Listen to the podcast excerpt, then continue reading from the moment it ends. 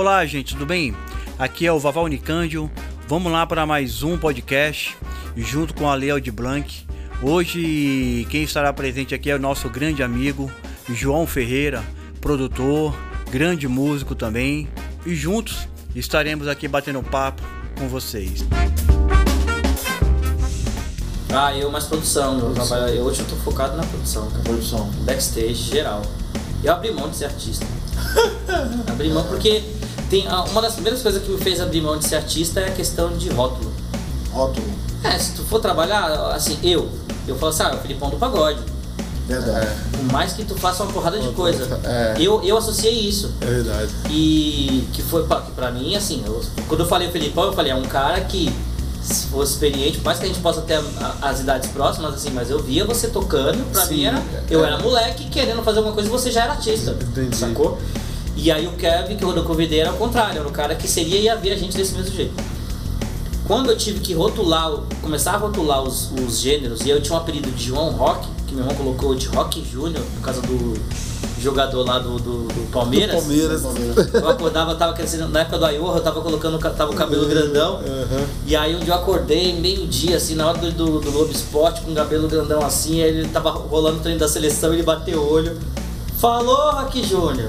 Cara, e aí ele começou a me chamar de Rock Júnior na rua e a galera começou a me zoar. E o apelido sabe como é que é, né? Pega. Quanto mais você zoa, pega.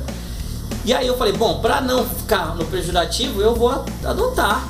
Eu gosto de rock e coloquei, comecei a assinar o rock com ROCK, pra parar de zoar. Aí o pessoal parou de zoar, virou apelido mesmo, que as pessoas chamam. Só que comecei, quando eu comecei a trabalhar com produção, ficou associado com rock. Qualquer coisa que eu queria fazer, pô, mas eu, João Rock, mas você vai tocar MPB? Ah, Eu falei, é, é, putz, demorou muito, cara. E aí acho que foi em 2018. 2018 eu falei, ah, cara, eu vou tirar isso, eu quero, quero usar, vou usar o meu nome. Aí eu olhei o que, que eu vou usar, né? O nome que meu pai me deu. Meu nome é o nome do meu pai. Eu sou Júnior.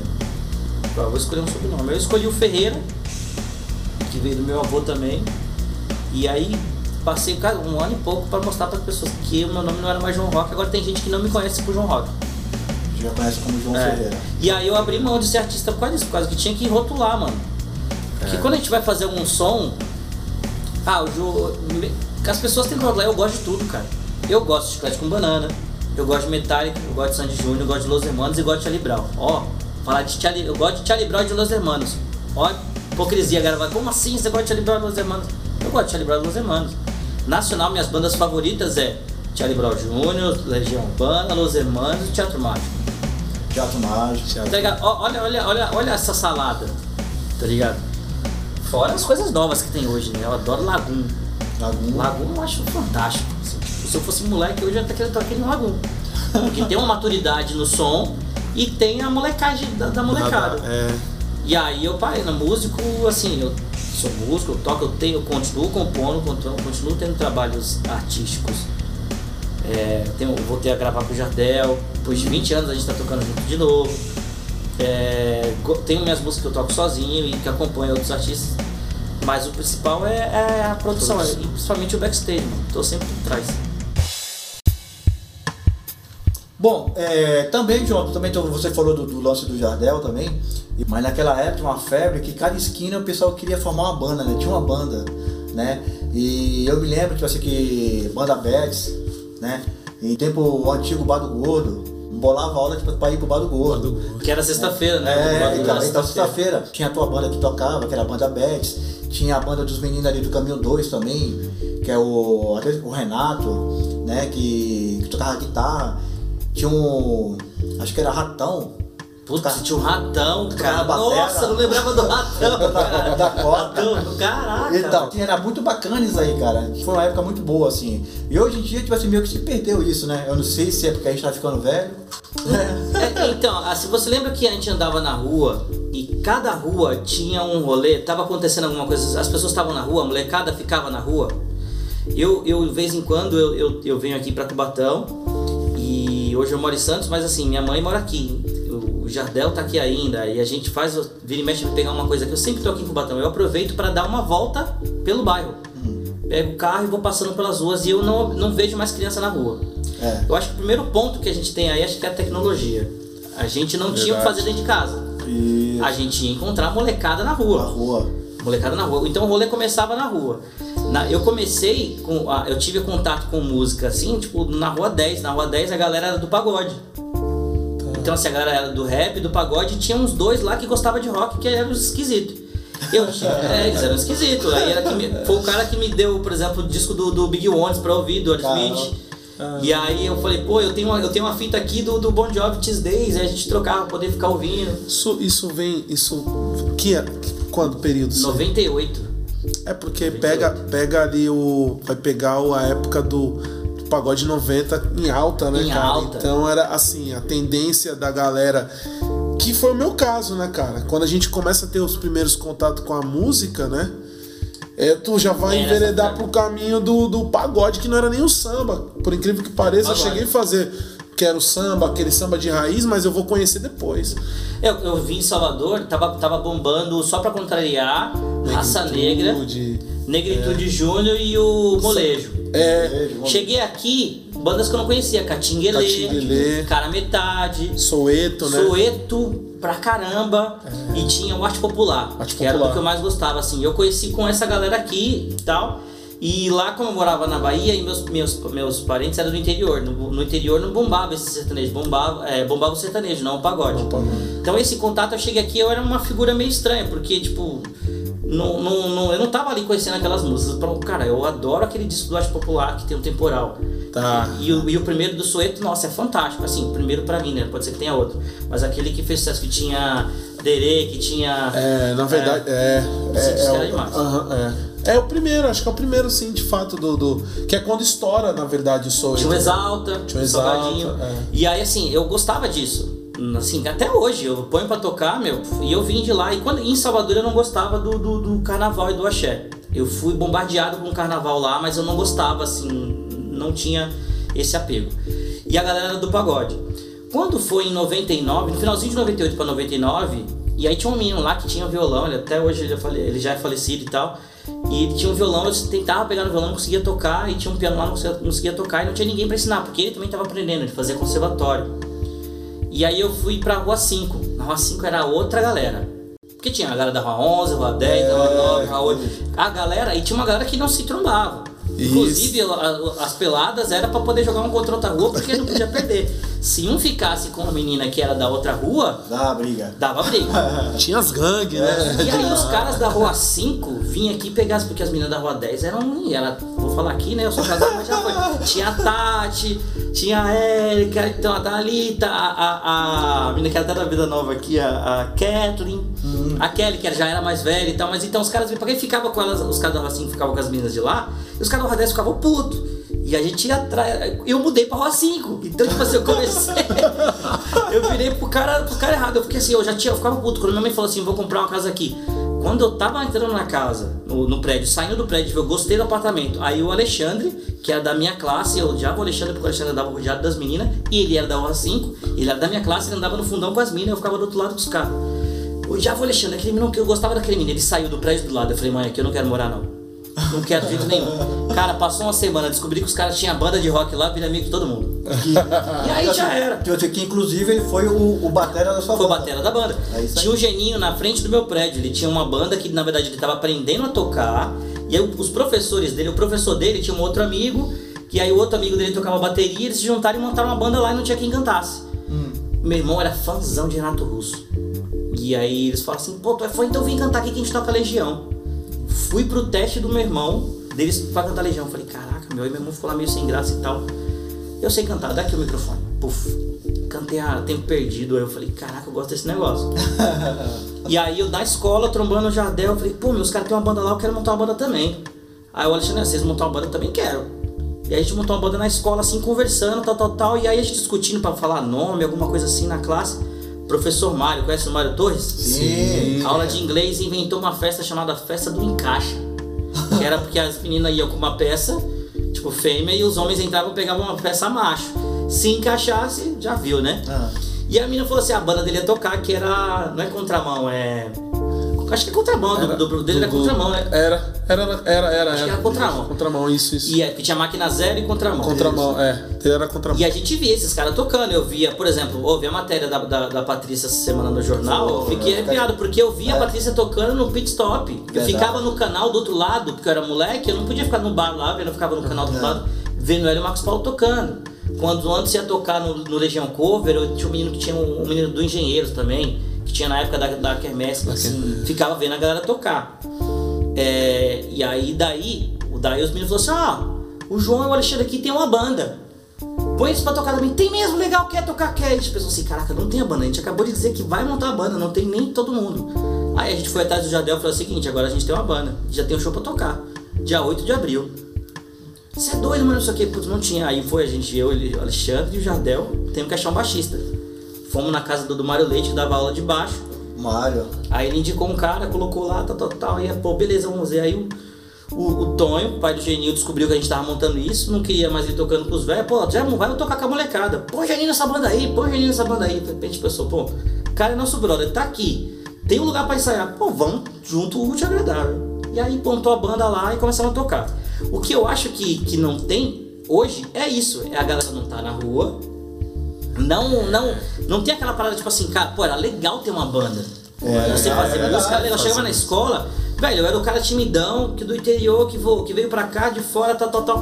Montei uma banda, comecei a tocar, filho, todo mundo sabia quem era, então você já ficava mais à vontade. Era o status, você Era o status. Tem, tem a viola, É, fazer é, o som e tal. Aí o primeiro show no Bar do Gordo, irmão. primeiro show no Bar do Gordo, o bicho acabou. A gente tocou lá e a gente era a banda. Como eu gostava de tudo, eu, eu sou cantor, você tem que tocar o que o cantor sabe cantar, né? Vai colocando o cantor. Bom, eu sei cantar Raimundos. Sei canta- cantar Vem No Effects, Pennywise. Virou uma salada. Metade, virou uma salada, a gente tocava tudo. Enquanto tinha uma banda de punk, tocava só punk. Tinha uma banda do, do hardcore, tinha uma banda mais metal, tinha uma não sei o que, e eu- a gente tocava de tudo. Então todo mundo curtia o nosso, porque a gente tocava tudo. E a gente era, Bacana, bacana. Poucas bandas cantavam em português, era a gente. E aí quando tocava Eu Quero Ver o irmão, aquele portãozinho do gordo não aguentava não. Abria, pá, cara, era louco, louco, louco, louco demais. Raimundos, né? E eu acho que hoje não tem mais por causa disso, porque não tem rolê, a galera não tá ali. E a galera quer montar banda pra ser famoso.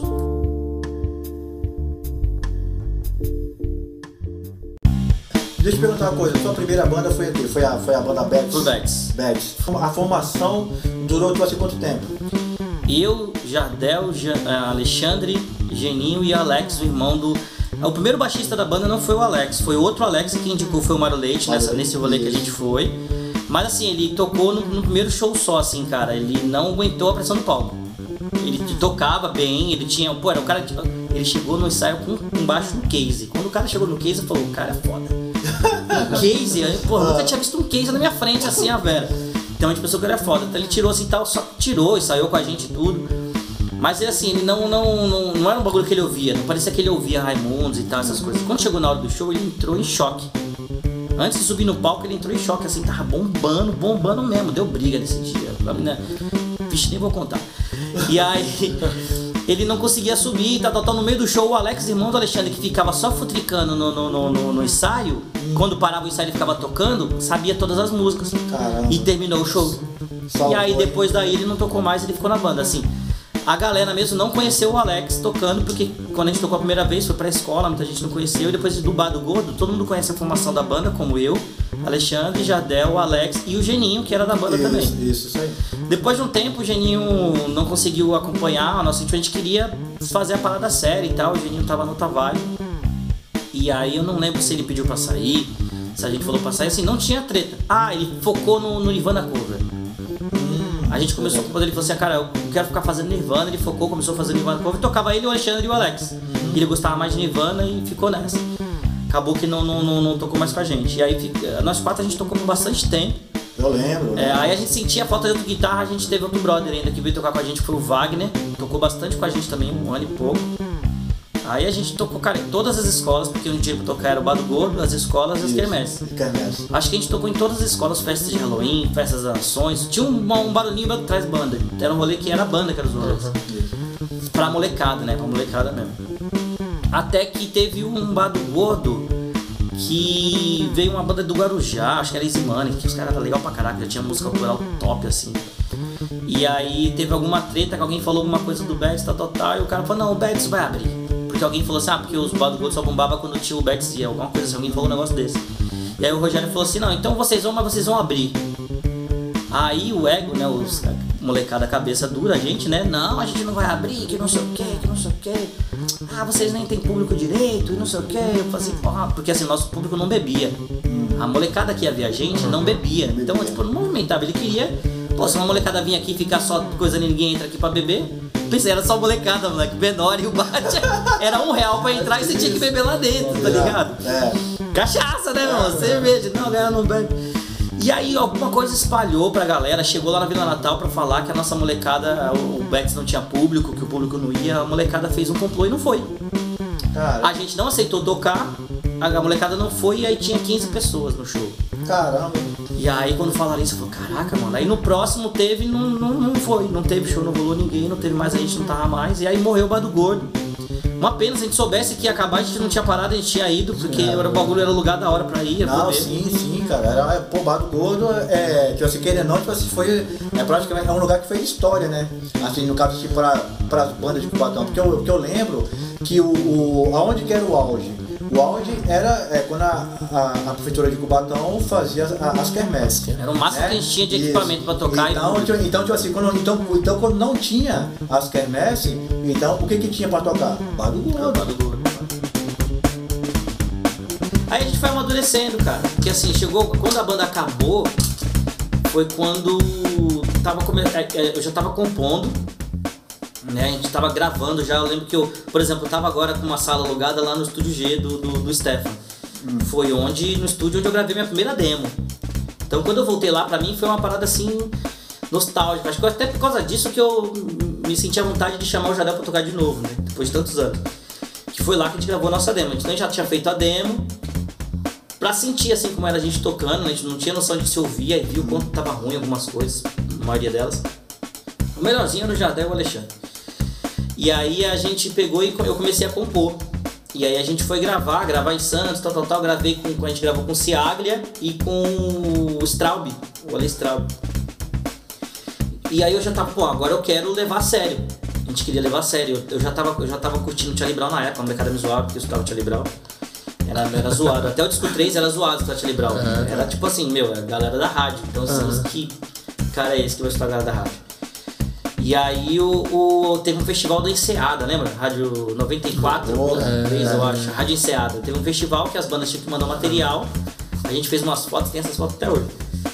E aí a gente queria se inscrever, tinha que fazer os bagulho pra deixar, tal, tal, tal. Só que nessa época, bem no finalzinho da banda, finalzinho de ano no- 2000, pra 2001, acho pra 2002, tava estourando o pagode diferente, o samba duro, que tinha a harmonia do samba, Aham. essa galera. E o Alexandre era baterista e percussionista antes de tocar com a gente no banda de forró. É verdade, é- isso é verdade. E aí o, o- foi onde o Samir, né? o Samir roubou o Alexandre. Era o bat... os dois. Era o é. Alexandre e o Alex na percussão. O que, que aconteceu? Levou os dois. Os caras ficaram felizão, por quê? Tamo tocando, tamo ganhando cachê, Isso mesmo, 2000, 2001. mulherada demais, Demais. Porque no nosso show era, tinha mulher, mas eram nossas amigas, a gente não ficava pegando. É. Mulherada demais rolando no pagode, os caras cresceram no pagode, a gente falava assim, cara, tu não pode tocar pagode. Você tem uma banda de rock, tu não pode ir pra lá. E hoje a gente ficou doido, aí a banda rachou por causa disso. A gente, não, hoje a gente para pra pensar, caraca, meu, é trampo, né, mano? É. Mas na nossa época, pô, não pode tocar rock e tal, e acabou a banda por causa disso, porque os caras foram tocar, começou no pagode, dá prioridade pro pagode do que pra gente. Aí no final acabou, E o. Sami, e o Sami, nessa época, no, no, no- pegando essa, esse, esse gancho aí, o Sami na época ele veio com uma parada totalmente diferente, porque assim, a gente vinha de uma. Já vinha, entre aspas, né, do conflito, porque aí você tinha a galera, mania da gente, que era o samba, Vassoura, Tuiu, Samuca, Tony, Fernandinho, né, tal gordo, a galera então já vinha com aquele com samba de roda mesmo, tocando Zeca. O, o repertório dos caras era esse, né? Zeca, é, é, Beth, Reinaldo, vinha fazendo aquele o samba de raiz, né, cara, e tal. E Almig Neto, enfim. Eu já era de uma, de uma geração que já vinha mais na época Pichote, Soeto, Exalta. Então já, já era aquele, já, já era aquele atual, conflito, né? é. Assim, conflito que a gente fala assim, né? Você tinha aquela galera que fazia o samba, a gente fazia o pagode, né? Que tem, tem essa questão fizeram essa sam- divi- essa divisão. É, essa divisão do samba e do pagode. E, cara, quando dá 2001, 2000, 2001, que aí é nesse gancho que tu comentou, cara, me vem o Sami, cara. Lembro que nessa época a gente tinha o QG do samba, cara. Que era, um, que era uma, uma, uma pegada muito bacana, cara. Uma sacada com o Derli, da banda de exportação, teve, cara. Derli, isso- Ele montou como se fosse uma associação de sambista na cidade, cara. E aí ele juntou a galera pra fazer um projeto. Cara, me vem o Sami, meu irmão. Só fazendo axé, harmonia do samba Era na época. E, e assim, só que ele, ele, ele, ele chegou arrebentando, porque na época nós metíamos o pau no cara, né, meu irmão? Descia o cacete no cara, tá Ô, maluco? figurino, irmão. É, Figurino, ele pintou o cabelo de de Diguinho Belo, amarelão, é. calçona tipo os anos 70, aí todo mundo igual. Na, na verdade, assim, Irmão, pô, cara, carnaval sem o Sami não tinha mais Não, ele quebrou, ele chegou porque eu sabia, quebrando. o cara é uma, é uma figura de. É, Não, e o mano- diferenciado, não, né, e ele, velho? e ele, e ele, e ele mandava no cavalo. E É. ele tocava bem. Não era um cara que chegou com propriedade. Não, não é um cara que chegou. O cara chegou sabendo o que, o que queria, cara. E eu lembro que na época, assim, ele fez muito barulho na cidade, na região. Depois do primeiro show que eu fui com eles, com o Alexandre pra poder ver, um carnaval ali atrás do. Na frente do passo ali. Tem uma, Sim, você tem um carnaval que era trio ali, eu fui lá com o. Alexandre. Quando eu vi eles tocando, eu falei, caraca, é animal, cara, parece Salvador que levou vocês. É. Aí eu fiquei curioso pra conhecer o Harmonia. Aham. Eu falei, porque a, a maioria das músicas que eu Tava gostava que ele falava, estourando, você é harmonia. Aí ele falou assim, a harmonia vai vir no Guarujá, e aí tu vai comigo pra gente ir lá e tu vai ver o que, que é o bagulho da hora. E aí foi dito e feito, ver a harmonia lá no, no Mistral. Lá no Mistral, quando entrei no palco, tá, tá esperando os caras, eu falei, ah, vamos ver o que é isso aí mesmo. Tá, pá, beleza. Fui com eu, ele e uma galera, o Alex. E mó galera de botão chegou lá. Quando abre, todo mundo querendo curtir. Os caras foram na pegação. pegaram- Quando abriu aí a, a, a barra do palco, subiu os caras tudo de branco. Mó galera, o, o, o cara grandão com baixo de seis cordas, maestro, meu irmão. Meu irmão, eu fiquei o show do começo ao fim de braço cruzado assistindo. Arregaçando os caras, irmão.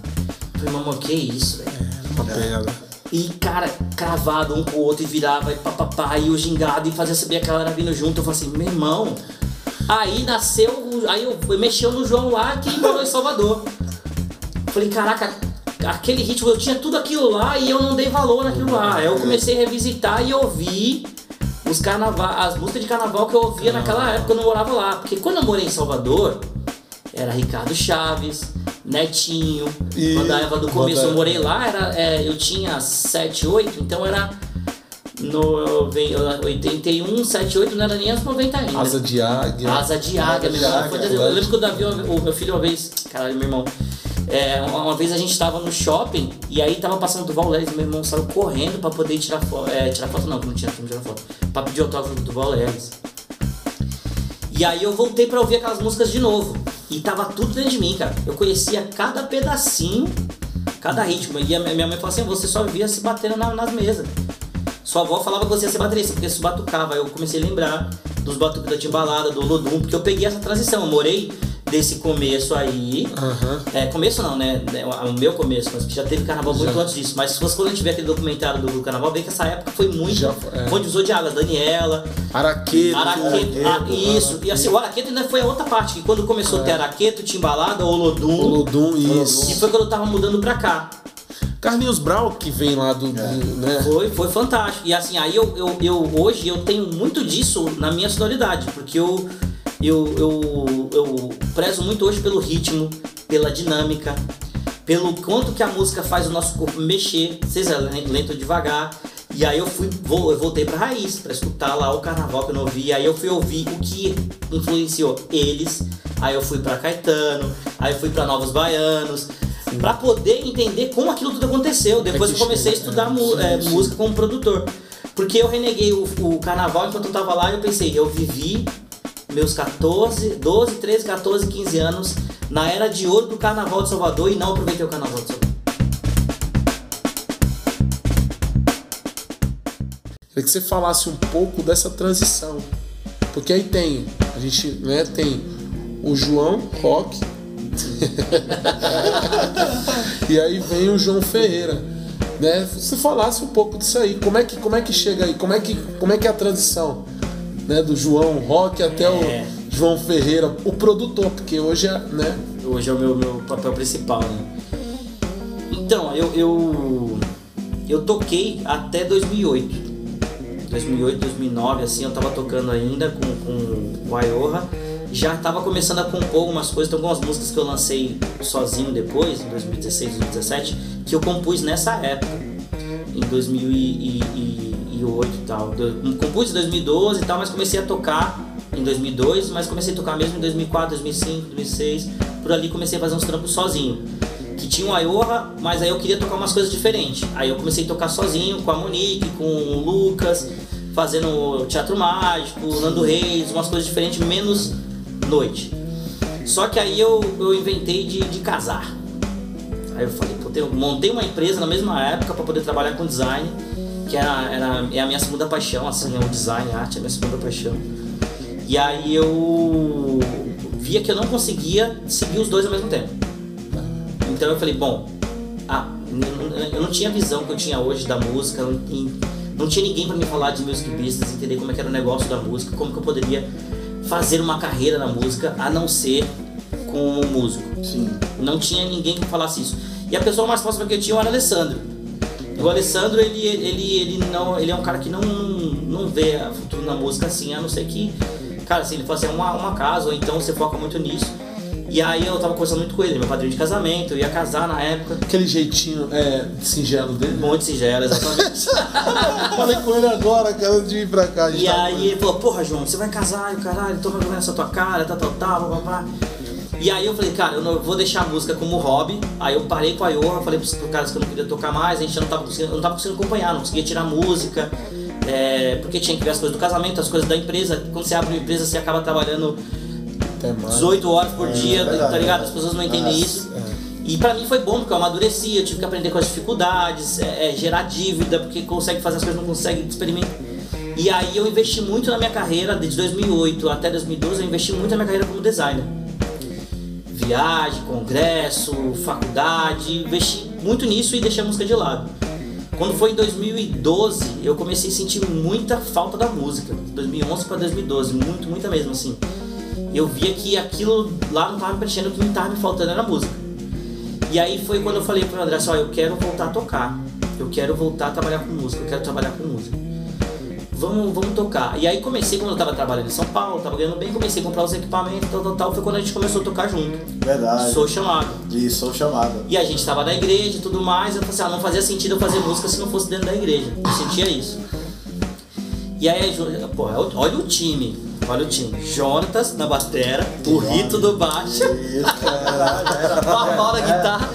Que eu nunca toquei com o time melhor que esse, é doido. O fraquinho ali era eu. Porra. E a gente começou a tocar soul, funk, é. meu, putz, era animal. Só que assim, pra gente, não, pra não tem mundo... nada isso nos arquivos. Então, eu devo ter um vídeo na, quando a gente fez o. Acho que foi. Não sei se foi o primeiro show, foi o primeiro show, cara, que a gente fez na Bola de Neve. Bola de Neve, putz, bola de neve, dia foi legal pra caramba. É, então, na Bola de Neve. Eu Pô, foi mó legal, cara, mó legal. E aí nessa época tava estourando Thales, é, Luiz Arcanjo, então era bem legal. E aí o que, que a gente fez, assim, eu, eu percebi que assim, porque pra gente, pra, pra todo mundo, era um, uma forma de, de, de despressurizar, sabe? Assim, pô, a gente toca na, eles tocavam na igreja e tinha que tocar aquilo que tava na igreja, aquele repertóriozinho pra todo mundo cantar e tal. E com o chamado a gente tocava o que a gente queria. Quebradeira, e quebrava. Só que eu tava querendo levar aquilo como, como mais a sério. E aí acabou a gente no, eu, eu olhando a música de outras formas. Passou, passaram assim dois anos assim, eu percebi e falei, meu, mesmo assim ainda não é isso ainda que eu quero. Aí eu comecei a trabalhar com, com estudar sobre produção. E enquanto isso eu fui tocar na noite. Eu falei assim, ah, vamos tocar na noite de novo. 2014 eu voltei a tocar na noite. Hum. E aí eu vi que eu não tinha pique pra tocar na noite mais. Não tinha, não, não, não via aquela vibe de você ir lá e tocar 3, 4 horas, ganhar um cachezinho baixo e ter que correr atrás, ter que divulgar equipamento, tá, é, não sei o que, pra tocar o que tá todo mundo pedindo ali. E a, a, o repertório já estava mudando, as pessoas já não ouviam aquilo que eu tocava, eu tinha que tocar outras coisas que eu não tava nem curtindo mais. Eu falei, eu acho que não é por aqui. Fiquei uns 6, 8 meses tocando com a Vera, com os caras de Santos. E eu. Era gostoso tocar, porque era com eles, que eram meus amigos, mas não tinha propósito ainda. Foi quando eu comecei a, a, a estudar na, na, internet e descobri a, a, uma linha de produção. Que eu poderia trabalhar, onde que eu posso trabalhar de uma forma que não seja tocando. Porque eu queria trabalhar com música, mas eu falava, pode dar aula. Não necessariamente na noite. Né? E aí eu descobri a, a, o papel do produtor musical. E aí eu falei, putz, cara, eu acho que é isso. Comecei a olhar, eu falei assim, cara, isso aqui é me mostrar um filme. Aí eu falei, pô, eu sou esse cara aqui, velho. Gosto disso aqui, eu consigo fazer isso. Aí eu comecei a fazer essa transição. Fui trabalhar com o Roberto para estudar. Eu estava estudando produção artística, produção musical e produção executiva, tudo pela internet. E colocando em prática com as bandas que, com os caras, eu peguei uma banda de rock e o Roberto trabalhando para fazer cidade de marketing, trazendo tudo que eu aprendi no marketing, no design, trazendo para dentro do, do da banda. Por isso que eu falo que a galera tá falando hoje aqui, quando eu comecei a falar disso, de gestão de carreira, de planejamento, quando eu comecei a falar disso aqui em Santos, na, na, na região, ninguém falava disso. Ninguém, é, Desculpa, mas ninguém falava. Até falar eu... produtora, ah, eu não tenho é. um estúdio, eu tenho produtora, ninguém falava isso. Quem começou falando isso fui eu. Não, a gente não é um estúdio. O cara perguntava quanto é que é pra gravar um, um, uma música. Eu falei, não, não, a gente não grava, a gente produz. A gente assina junto, é assim, assim, assim. É um produtor, a importância é essa. Bati, corri muito tempo para poder mostrar pra galera a importância de um produtor musical dessa galera nova ali. Mas eu tava aprendendo muito, muito, muito, muito. E aí, quando foi de 2000.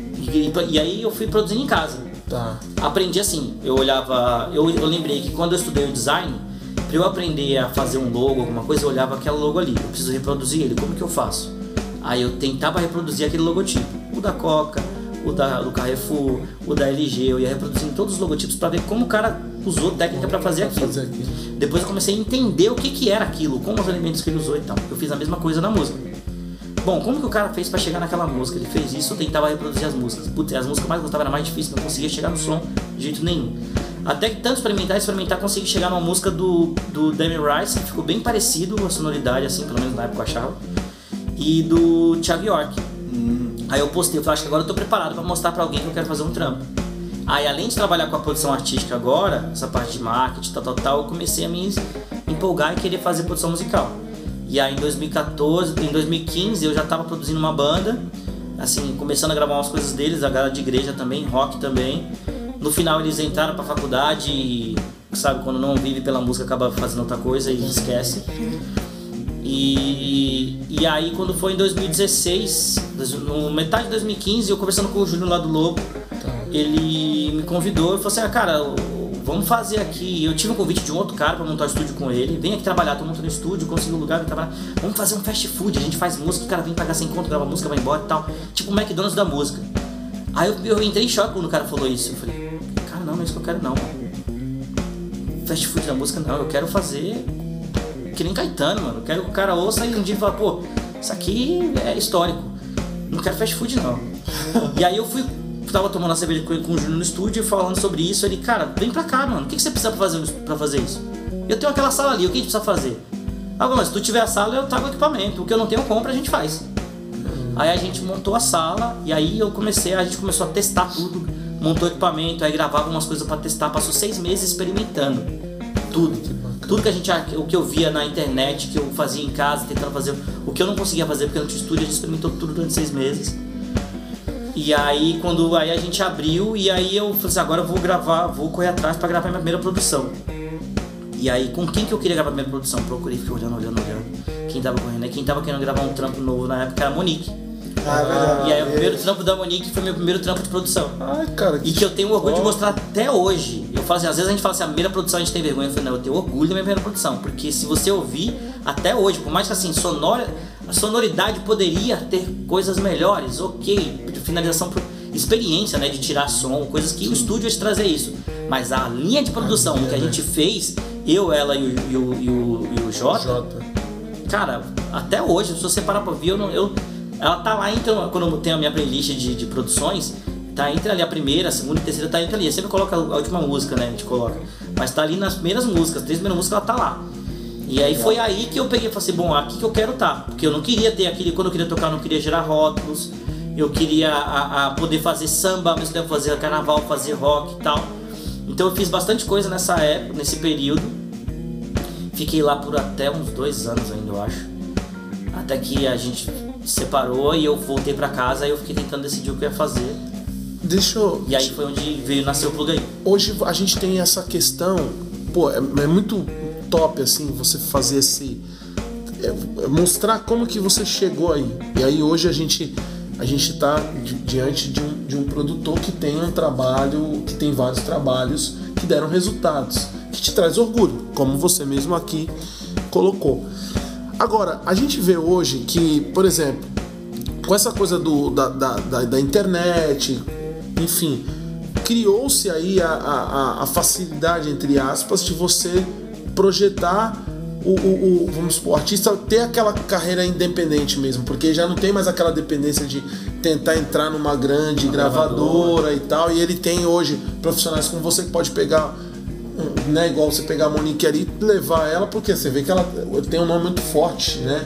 Assim até hoje, né? Então assim com um trabalho. Eu acredito que esse trabalho fez, fez, fez bastante diferença nessa, nessa fase dela. Né, sim, porque e como fez é, para mim. Sim, porque você vê que ela sempre tá ali cogitada sempre até hoje com, umas, né, com, com um trabalho muito de muita notoriedade. Mas assim a gente vê que surge muita coisa. E aí tem aquela coisa, pô, será que é bacana? Porque tem muito mais do mesmo e tal.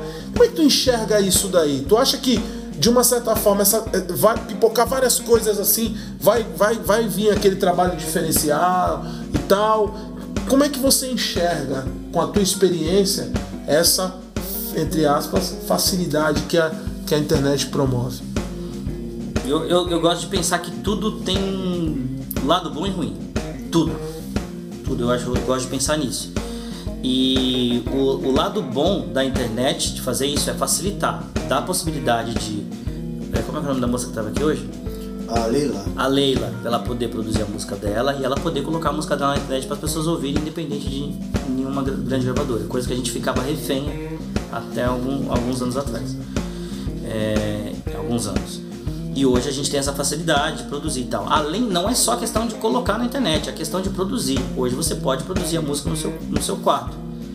Exemplo, a Billie Eilish que, que fez é, é, é um disco no quarto e ganhou quatro Grammys. É, verdade. Tá certo que foi produzido no quarto dela, com o irmão dela que é produtor é produ... uhum. fudido e foi mixado por um outro cara mais top ainda e masterizado no outro estúdio mais top ainda. Não Teve ficou um só ali no quarto. Um... Mas quer queira ou quer não, o disco foi produzido e concebido dentro de um quarto. Dentro Isso não quarto. tem como tirar. Isso. Não tem, certo? Então, assim, grandes coisas saem de um quarto. Então, a gente. Essa possibilidade foi. Eu comecei produzindo dentro de casa. Eu tenho um corredor e tenho uma parte que era um escritório lá, que era meu home office, meu home studio até um dia desses. É, tu foi lá e tu viu que eu tava apartamento, depois virou estúdio e tudo mais a, a, internet facilitou isso, me deu acesso para eu estudar, porque eu não fui para Souza Lima estudar. Eu peguei conteúdos de internet do, é, é de, de music business gringa, nacional, estudei pela internet. Livros do, do, do, de produtores conhecidos, histórias de bandas, eu fui colocando e vendo quem eram os produtores que estavam ali naquela história da banda, ia pesquisar quem era o cara. Então a internet me facilitou isso. Porém, eu acho que agora a internet ela é, é, vulgarizou a música nos dois sentidos. Uhum. Tá? Se quem. Para bom entendedor, palavra, minha palavra basta. É, e assim, qualquer um pode colocar a música na internet hoje. Então, olha cá, agora, ó, ó, ó, a mesma coisa. Ó. Ou é tão bom que hoje qualquer um pode colocar uma música na internet. Ou é tão ruim que qualquer um pode colocar pode música na internet. Então, virou um nível que assim, é, a internet está cheia de gurus e na música não está longe disso. Eu falava de, de produção artística, de direcionamento, de planejamento há quatro anos atrás. Hoje tem, tem gente que está fazendo isso há um ano e se fala, eu quero ser o seu mentor. O cara não tem nem um ano. Eu nunca vi, o cara não produz uma música e fala, eu quero ser seu mentor. Eu, verdade, verdade. Tá bom, aí tem uma mina de, de. Eu curto pra caramba o trampo dela, acompanho, não vou nem falar justamente que ela toca para não entregar quem é. Tipo assim, a mina toca, beleza, ela nasceu na internet, todo mundo curtiu ela na internet, hoje ela já tocou com grandes artistas, mas ela tem, sei lá, 22, 23 anos, ela vem falar na internet que quer ser seu mentor. Eu não teria coragem de falar isso hoje, eu quero ser seu mentor, não. Quero correr junto contigo, é diferente. É. Tenho mais experiência que você? Tenho. Vamos Quero ser seu mentor, é um bagulho meio pesado, eu acho. Mas tá cheio disso aí. E aí a galera, por exemplo, é, é, o cara compra uma, uma interface, compra um controladorzinho da, da, da MK desse tamanho e coloca lá assim, a produtor musical no Instagram, chama no direct. É. E- Entendeu? e- Banalizando a nossa profissão. Então, Eu tra- o- você viu o quanto que eu te falei pra, tran- a- a- Pra de chegar. 2012 pra cá, pra eu chegar onde eu tô hoje. Fora que, pô, nem falei as, as bandas que eu já trabalhei, as estra- o quanto tempo eu já tenho de estrada, o quanto isso me, me, me, me agregou. Não falei de um terço, nem um terço do que eu já gravei, o que eu já produzi. Os resultados das músicas, eu nunca falei nada, nem disso, só mostrei o quanto que eu me preparei.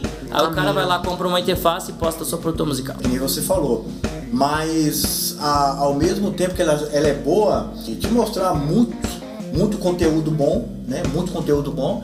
E ao mesmo tempo também é contrapartida, o, o, o que você encontra de coisa ruim também não tá escrito, É, né, tem velho? muita coisa ruim, de verdade. Quando a gente fala assim, ah, não existe música ruim, existe sim.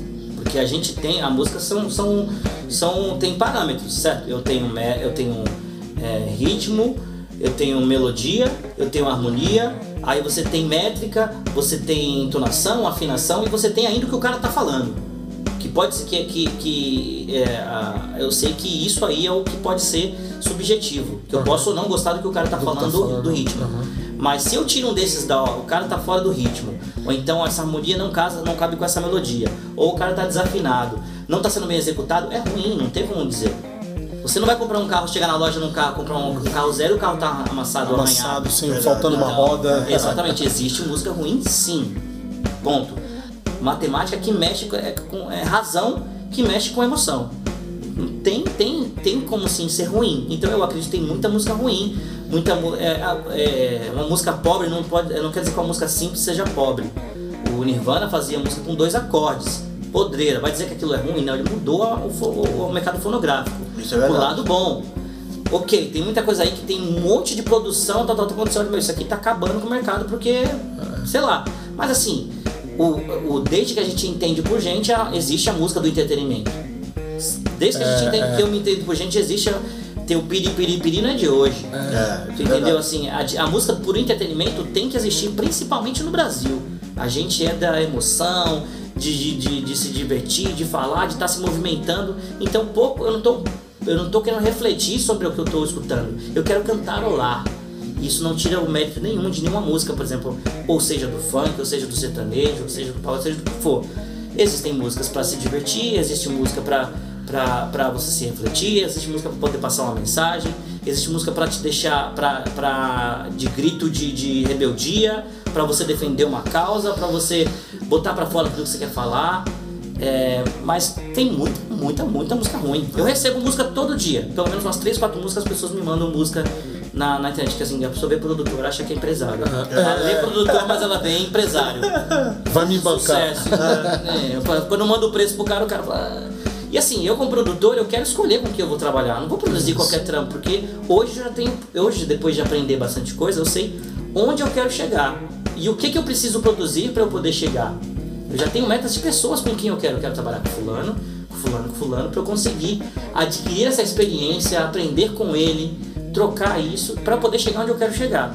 E eu recebo, pra, é, recebo música todo dia. Três, quatro mensagens por dia tipo, é, é, é, recebendo material. Muita coisa ruim. Mas é, é problema isso? Não, porque as pessoas também estão aprendendo. Eu já tive música ruim, já mandei muita coisa ruim. Às vezes eu vou comprar uma coisa hoje e vejo, cara, isso não tá bom, nem mostro. Acontece. Mas assim, as pessoas precisam fazer. E aí a internet dá a porta para abrir. Antigamente era o nosso era o nosso bado gordo.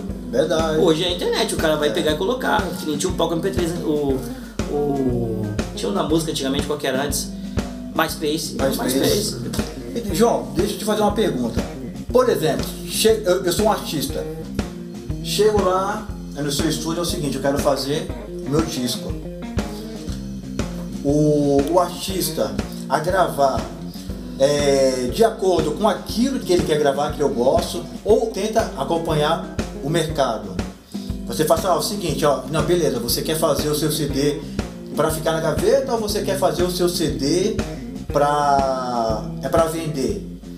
Então se for para vender, então o mercado que o mercado está pedindo hoje. Isso, isso, isso, isso e isso. E você monta ele em cima daquilo que, que é que o mercado pede, ou você deixa o cara à vontade e é o seguinte, é isso que você quer gravar? Mano, é isso aí, vamos lá. É, eu acho que o primeiro, o primeiro ponto é. Tem duas coisas. Uma coisa é trabalho. Você me o Filipão vai lá, João, eu quero produzir meu disco, eu escutei seus trabalhos, eu quero é, eu quero produzir com você.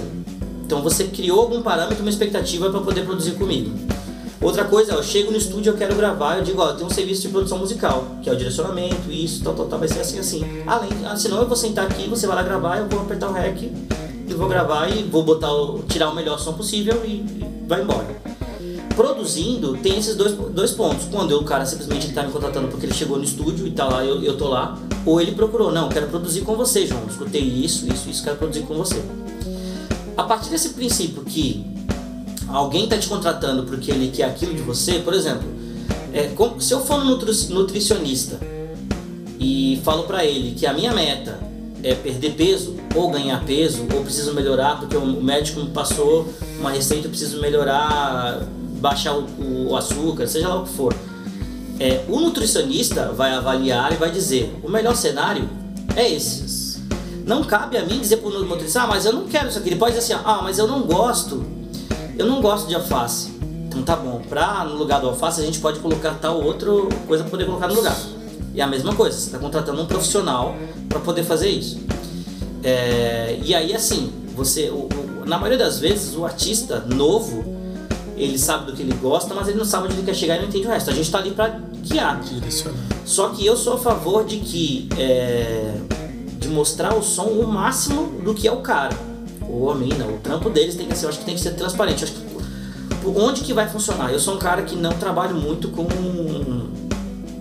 a sonoridade próxima do mainstream.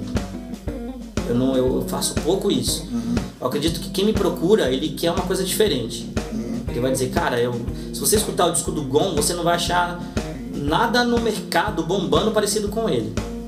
Assim, no mercado eu digo televisão, novela, tal tem referências de caras que estão fazendo isso e está funcionando num certo nicho. Porque tem um, tem, tem os seus públicos. Então assim, você vai escutar lá, vai ter um pouquinho de Bernardes, vai ter um pouquinho de, de Genesi, vai ter um pouquinho de Danny Black, ok. É, ou então de, de, de, de, alguém, de algum gringo, já vai ter alguém, outro som lá em cima também, vai ter, sei lá, Beirute. Uhum. Você pode encontrar elementos ali e tudo mais, mas ali está a essência do Gon, que é o que ele fala. Se eu pegar uma banda de rock, a mesma coisa assim vai, vai ter. Eu vou direcionar para o que é melhor para o som. Se o cara não tem um original bom, é igual a fotografia. Não adianta tirar uma foto ruim e ficar tentando corrigir no computador. Então eu, eu, eu, eu não. Eu sou um cara que não olho muito pro mercado, como é que eu posso dizer? Pro mainstream. Eu fico sabendo que tem, eu tenho um amigo que eu falo pra ele, cara, o que, que tá rolando aí? O que, que eu tenho que ouvir de novo aí nesse, nesse trimestre? Ele me dá umas dicas, eu ouço, eu não consigo dar play no top 50 do Spotify. Não consigo, eu dou play lá e me cansa, eu não consigo ouvir. Da mesma forma que eu não consigo dar play num disco inteiro do, do Pink Floyd. Entendi. Quer dizer que Pink Floyd é ruim, o top 50 é ruim? Não. Mas eu não vou nessa linha. Agora, se o cara chega lá para me contratar, quer fazer um trampo, ele quer fazer, por exemplo, um sertanejo, ele quer um produtor musical porque ele quer alguém que diga, direcione ele. Eu vou direcionar ele para o que tem, né? só que eu vou usar as minhas referências do que é o sertanejo. Eu vou até ouvir o som dele, bom, olha, você tá falando quem é? Ele vai me dar as referências, falando, esse fulano ele usa aqui, ó, ele troca, ele tem pelo menos três ritmos diferentes na música. Eles costumam usar uma caixa assim, eles costumam colocar back vocal ou não, que é técnico. Sim, tá. tá? E não tem é, mais coisas que pra o você, cara não vai olhar. Para você fazer isso, você procura, é, assim, é, tentar estudar aquele cliente, por exemplo, Sim. né? Vamos supor, bom, eu tô falando isso para ele porque ele chegou com uma ideia disso e aí eu tô tentando dar o direcionamento para ele. Mas aí você faz, como que você faz esse estudo? Você rede social, vê ele cantando? Não, a gente conversa, assim, assim, eu costumo conversar, a gente fala que é uma, uma, uma reunião de pré-criação, que é pra gente, pra eu entender o artista. Entender ele, entender que ele como pessoa. Porque geralmente quando você escreve, você tá querendo falar alguma coisa. Se você tá querendo falar uma coisa que não é você, você mata na hora. Eu mato na hora quando o cara tá querendo só colocar coisa ali porque ele quer falar e não aquilo. E, assim, eu, eu lembro que quando eu comecei a produzir, fiz uns trampos, aí tinha uma, uma um, dois artistas aí que eram uma dupla e me procurou para trabalhar. Eu percebi que ele queria trabalhar comigo, mas pelo nome e tal, e eu gostava, eu gosto, eu gosto de verdade. Eu gosto de música que traz verdade. Acho que o diferencial das músicas que você vai ouvir eu produzindo, que as músicas falam verdade. É, é o meu minha, minha a minha característica, eu gosto de trabalhar. E aí quando eu comecei a conversar com ele, eu percebia que ele era um cara que estava fazendo a música não pelo que, pela verdade dele, pelo que ele queria falar, pelo que ele sentia. Ele só buscava, almejava a fama. Se hoje a fama é sertanejo, eu vou tocar sertanejo. Na época que era rock, ele era roqueiro. Quando ah, os caras estão indo lá no, no forró, ele tava tocando forró. Vai mudar. É um cara que não tem nem. nem você pode mudar de, de, de gênero, não tem problema. Você vê que ele tá caçando uma coisa que não é ele. Ele quer dar certo em, em É, qualquer lugar. em Eu já tive essa área. conversa com outras pessoas e aí, quando eu falando isso, a pessoa já matou quem era. Putz, eu sei quem é essa pessoa. Eu falei, então não vamos nem falar pra não, não, não judiar. Eu também sei. Eu preferi deixar quieto. Hoje ele não Então toca. conta aí que eu não sei. Hoje ele não Tu toca. sabe também, tu sabe. Hoje ele não toca nem com a dupla que ele era dessa época. É, ele não já- tá nem com esse cara. Então tu já sabe. Aí eu falei assim, meu, eu- ele me levou na casa dele pra poder bater esse papo. Ele não quis ir no estúdio. Eu falei, cara, eu sou um profissional de música. O cara não quis ir no estúdio, fez ir na casa dele. O cara, o cara não se deu o trabalho de ir lá no estúdio pra conversar comigo. E aí tinha a mina dele lá, que tava trabalhando, mina fazendo as coisas dele, fazendo a comida pra ele poder sair pra tocar, tal, tal, tal. A forma que ele tratou a mina dele, já. eu falei, eu não quero trabalhar com esse cara. Podia ser o dinheiro que fosse, eu não quero trabalhar com esse cara. Então assim, é- eu sei que a gente tem que trabalhar, a gente não pode negar trabalho e tal. Então no estúdio, eu falei, abri o estúdio pro público. Então eu não vou negar trabalho. É lógico, se um cara chegar lá e falar assim, cara, eu quero fazer, eu falei, cara, eu não sei fazer. Você quer fazer funk? Eu não sei fazer. Não vou pegar o teu trampo porque eu não vou conseguir te entregar um trampo bom. E eu não vou entregar nada ruim. Se chegar um grupo de pagode lá pra produzir um pagode, eu vou produzir, eu vou dar o meu melhor. Se eu ver que eu tô entregando um trampo e não tá sendo adequado, eu vou procurar um cara pra poder me trazer e colocar. Vou tirar o meu pag- meu pagamento e vou colocar pra ele. Mas a gente faz isso, eu sento, eu uso do que eu fazia para levantar briefing de, de- com o cliente, para entender o cliente, de marca e tudo mais. E até para ele se conhecer, vira uma- um processo de autoconhecimento. A gente tem processos de composição. Porque às vezes o cara chega lá, um artista com trabalho, e fala assim, cara, essas músicas aqui não vai, cara. Ah, Vou te falar a real, não é boa. Mas você tem muito mais para entregar. A gente pode fazer um processo, a gente tra- eu trabalho com ele desde o processo da composição. Composição. Esse meu último projeto, ele é para que, é, que a gente está fazendo do Odd Blank, a- ele nasceu para compor músicas inéditas a partir de uma história, a partir de um, de um, um, um- um conto ou uma personalidade. Sim. Então assim, é você, você mergulhar, cavucar coisas e a partir daí entender. Bom, isso aqui a gente vai falar com que ritmo? Então, com, com, com gênero, com esse gênero, com ritmo assim, vamos utilizar com quatro ou tantos compassos é, é, de, de cadência para mudar os versos. Qual vai ser a métrica? Quantas notas a gente vai utilizar? E montou, faz isso é, é- é- é a produção musical também, desde a criação. O cara já está produzindo a música quando ele começar a compor. Eu vou. Eu vou te fazer uma pergunta, assim, até saindo um pouco de tudo que a gente tá. Saindo não, mas acho que é bem pertinente a gente falar sobre isso. A gente enf- enfrentou aí uma pandemia que até hoje a gente não sabe com que a gente está lidando. E mudou o mundo, não teve jeito. Né? Mudou, mudou o comportamento, restringiu o trabalho dos músicos nossos Caramba. ba- bastante, mudou o jeito de, de nos apresentarmos. Cara, eu queria que você falasse aí, assim, na tua visão, com toda essa experiência, com tudo que você tem, assim. A pandemia, não, assim, eu sei que é até complicado de usar, mas eu vou usar esse termo, você vai entender por que, eu tô falando isso. né? Não, não dá para se tirar nada de bom onde você tem mais de 200 mil mortes, né? Então não dá para dizer assim, tira de bom. Mas eu queria que você falasse assim em relação à questão da música, do que tudo que aconteceu, porque se utiliza hoje mais a internet, que aí tem as, as lives. No teu ponto de vista, como um produtor musical, o que, que foi bom e o que foi ruim referente à música? O que, que trouxe de bom esse momento de pandemia e o que, que trouxe de ruim? Eu acho que assim, logo de cara o, ruim, né? A gente ficar sem trabalho. A- a- o músico a gente tem, quer tocar, é contato, o artista tem que ter contato com o público. Entendi. E, e o artista sem isso, ele deixa de ser artista. Ele é, é- é difícil. cara. A, a, a resposta do público é o que faz ele ser. É o que, desde o teatro, desde de, de Atenas, a gente sabe o que, que é esse trabalho de, de, de ser artista. É, o, o artista que a gente conhece hoje, principalmente no Brasil, é o, o artista que veio da Renascença, que começou a fazer arte é, não pela, pelo dinheiro.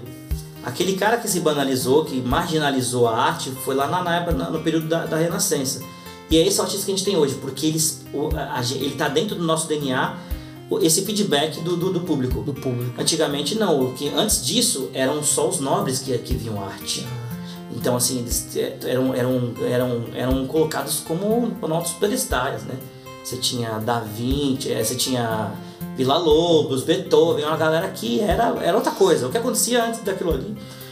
Aí os artistas que vieram da Renascença tiveram esse, esse, esse, esse feedback de calor, o calor humano, é aquilo. Onde, onde gerou essa, essa geração do teatro e, com, e gerou esse estigma da gente de ser artista, artista não, não ser bem sucedido. Uhum. Tirou isso deles. A gente, como produção, a gente está trabalhando aqui. É, eu tô há mais de um ano sem fazer um show, certo? E quando eu digo fazer o show, não é sem tocar, é sentar na estrada sem fazer um show. Sem eu trabalho um no backstage com, com outros artistas. E eu sei a quantidade de profissionais, é, técnicos e não técnicos que estão envolvidos num show. De pequeno, médio e de grande porte. Eu já fiz shows pequenos com, com, com bandas menores que a gente vai no, no, ginásio e tem ali a estrutura menor e tal, até o Rock in Rio. Então eu sei a quantidade de, de pessoas que isso que está afetada aí. Muita gente precisando de, de, de, de, de comida. No- nos grupos que a gente tinha, quem não tinha outros trabalhos, por exemplo, quem não trabalhava em estúdio, quem não tinha outra forma de, de renda com a música, só dependia da estrada, só não passou fome porque a gente se movimentou e levantou é, cesta básicas pra essa galera. Então, tipo, cara, Teve foi que isso. se ajudar, né? Isso foi demais, assim. Pra gente tá sendo até hoje. Então quando a galera fala assim, é essencial, a galera reclamando porque vai ter que ficar uma- é, é, duas semanas com a porta fechada, a gente tá com a porta fechada há mais de um ano. Mais de um ano. É. Então se você parar pra pensar assim, tá mais de um ano. E aí? A gente não teve que botar comida no prato nesse mesmo período? Entendeu? A gente teve que fazer a mesma coisa, a gente se, se rebolou pra fazer. Artista grande tem royalty, a música dele toca, ele consegue fazer live bacana com, com patrocinador. Eu fiz três, quatro lives com, com, com, com artista grande. Tem patrocinador envolvido, assim, quase a mesma estrutura. Falar, falar que não, a estrutura de show que a gente fez, por exemplo, do Tia Libral, no palco, é a mesma do que a gente faz no, no- faz no show na, na turnê. Então, tipo assim, deu pra manter, porque tem um patrocínio e tal. O artista pequeno não tem isso. né? Então a gente não tem. A parte boa que eu tiro disso é que deu visibilidade para os pequenos artistas. Ah, que eles não tinham aquilo, eles já não tinham palco. O palco deles virou o palco de todo mundo. Então as pessoas começaram a ver. Então, assim, novos artistas deram a, a- a abertura para isso. Toda semana tem música nova. Parou pra reparar? Verdade. A gente tá em pandemia, mas toda semana tem muita música nova de bastante gente independente. Se virou pra fazer em casa sozinho. O do Aidan mesmo, ele lançou um EP que ele produziu em casa. Né? Ele sozinho produziu em casa do jeito dele e tal. E produziu, tá contando o recado. Mesmo que a produção não seja tão rica quanto a da, da última música que ele lançou lá com, com o G, que é a música que, ele, que a gente vai lançar agora com ele, mas ela tá. É o Aidan tanto um quanto o outro. Então eu acredito que a parte boa é essa, os artistas é, viram que grande, que eles precisam dominar essas ferramentas. Imagina assim, tem que pegar. Pô, a primeira live do Bruno e Marrone não, não soube se portar, porque ele tá na casa dele. Casa dele. Tô Isso. tomando cerveja, tomando cara, meu irmão, o cara ficou doidão no meio da da live. Eu, eu confesso que pra mim, pros artistas que a gente trabalhava, os primeiros meses foram bem difíceis. A gente não conseguiu é, desandar, ficou parado um bom tempo. Os primeiros seis meses foi bem parado, não fiz quase nada. E eu trabalho com áudio e outras coisas além da música. Então isso me ajudou, eu consegui me manter ainda e foi até mais. Eu trabalho com, com dublagem, trilha sonora. É, eu trabalho com uma- um sistema de ensino em inglês que precisou produzir cada vez mais é, conteúdo online, então digital, e eu tive, tive trabalho para isso. É. Mas teve gente que não. Teve gente que teve que se virar nos 30 e tal. E quando voltou agora os barzinhos com restrições, é pior ainda. É. Porque assim, o bar tá ganhando pouco, o cachê vai ter que diminuir porque você tem que tocar. Deixa eu só te fazer uma pergunta. Você, o que, que vai ser que esse 2021, o que, que a gente pode esperar do João Ferreira? Trabalhos, projetos? A primeira coisa de 2021 é que os caras agora vocês podem trabalhar comigo. eu tô com o estúdio novo, eu adquiri o Red Studio, que agora é Orange Studio em Santos. E agora as portas estão abertas para eu trabalhar com o público geral. Antes eu estava trabalhando só com meus artistas, com a galera na estrada. Então agora se você quiser ter o seu trabalho produzido por mim, você pode ir lá no meu estúdio e a gente vai produzir teu trampo lá com todo carinho. Tenho, a gente tem aí lançamentos no, no, pro ano inteirinho aqui com o meu selo Plugaí. É, só nesses seis meses aqui, nesse, esse- do carnaval pra cá, né, que não teve carnaval, são 22 músicas. É, eu tô com, com. o Nosso selo tá com uma parceria com a Trattori. E a gente tá toda semana lançando música. Bacana. É, todo mês duas músicas inéditas, e aí entre essas músicas inéditas tem versões acústicas dessas músicas que já foram lançadas, versões ao vivo e muita coisa boa pra vir aí. Cês- é, não sei quando que vai sair o, o- o- o podcast, mas saiba que toda sexta-feira vai ter um lançamento aí do Lugar aí e encontra a gente nas redes sociais. E se Deus quiser, voltar pra estrada aí, né, cara? Ah, então, é- é- é, você falou das redes sociais, vamos lá. Eu sou um artista, eu quero produzir uma música com o João Ferreira. eu, Ferreira João, no Instagram. Mas você pode ir em plugai.com.br, que é o, o- o site do meu selo. Tem o Orange, Plugai Orange Studio, que é o, o Instagram do estúdio. Então são três Instagrams principais. É, eu, Ferreira João, que é o meu pessoal, né, profissional, onde estou trabalhando, você vê minhas coisas além dos estúdios, do selo, você vai ver as coisas ali da estrada que eu faço. Às vezes meu filho tocando guitarra, ou comendo um hambúrguer, ou tomando uma cerveja.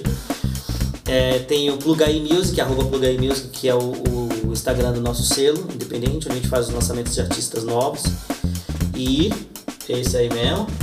E tem o, agora o Plugai Horas de Estúdio, que é o, o Instagram do- do nosso Estúdio. estúdio aí. Ah, o bacana. estúdio está aberto para todo mundo, qualquer um que quiser fazer gravação, produção, live session, trilha sonora, dublagem. Vamos trabalhar com áudio. Beleza, gente. Entrevistamos aqui nosso grande amigo, né, irmão, camarada, Ah, eu que quero agradecer, cara. Agradecer João Ferreira. por estar correndo com você nesse projeto aí, de ter, ter é, é, a oportunidade de colaborar com ele, não só aqui, ou quando a gente estava na Sim, correria sim. para poder mon- montar né, a parte burocrática disso, a gente sabe como é que é. Sim. É, agradecer esse momento aqui, os, os elogios aqui do Filipão, fiquei até sem graça. Imagina. Meu, agora espero vocês lá em casa, na minha casa lá, pra gente trocar ideia. Sim, com certeza, iremos. Nossa, Felipe. não fazer um som. Opa! Ah, se for, se for já tem que aproveitar. Ó. Com certeza. Vou perder essa oportunidade? Não. Será que vai rolar live? Vira, hein? Vira. Obrigadão, gente. Valeu, valeu.